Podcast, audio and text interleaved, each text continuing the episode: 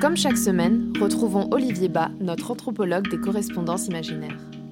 Aujourd'hui, à la demande de Monique Van Marle, directrice du Venus Temple, premier musée de l'érotisme au monde, ouvert en 1985, situé à Amsterdam, et qui souhaite acquérir ce document unique auprès de M. Alexandre Dupuis, propriétaire du magasin Les Larmes des Roses, situé rue Amelot à Paris. J'ai le plaisir d'avoir entre mes mains émues une carte postale écrite le 24 octobre 2012 par O, à l'attention d'Emmanuel, au bon soin de Madame Maraya Rollet Andriane, Chanclouve d'Emmanuel, 83 830 Calas.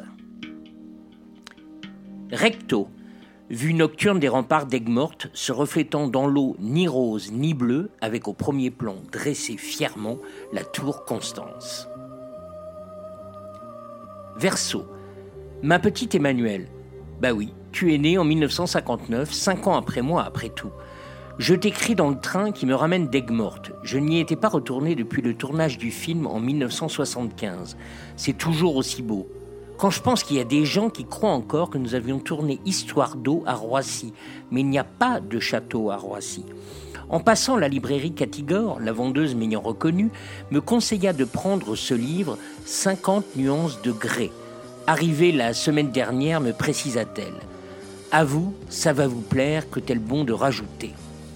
Eh bien, je ne sais pas si tu l'as lu, mais moi, dans ce train vide, il me tombe des mains. C'est mièvre et plein de clichés. Même toi et ton érotisme chic, pseudo-exotique étaient plus audacieux et surtout plus libres. On est loin de ma destruction dans la joie.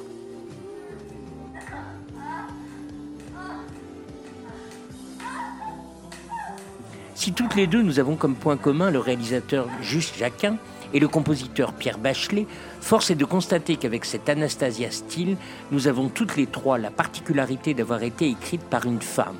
Moi par Dominique Horry qui signa Pauline Réage, toi par Maraya Rollet Adriane qui prit le nom de plume Emmanuel Arsan, et elle par Erika Leonard James qui, autre époque, ne prit pas de pseudo. Tu crois qu'elle va nous supplanter? Entre nos livres et nos films, on en a connu du monde quand même.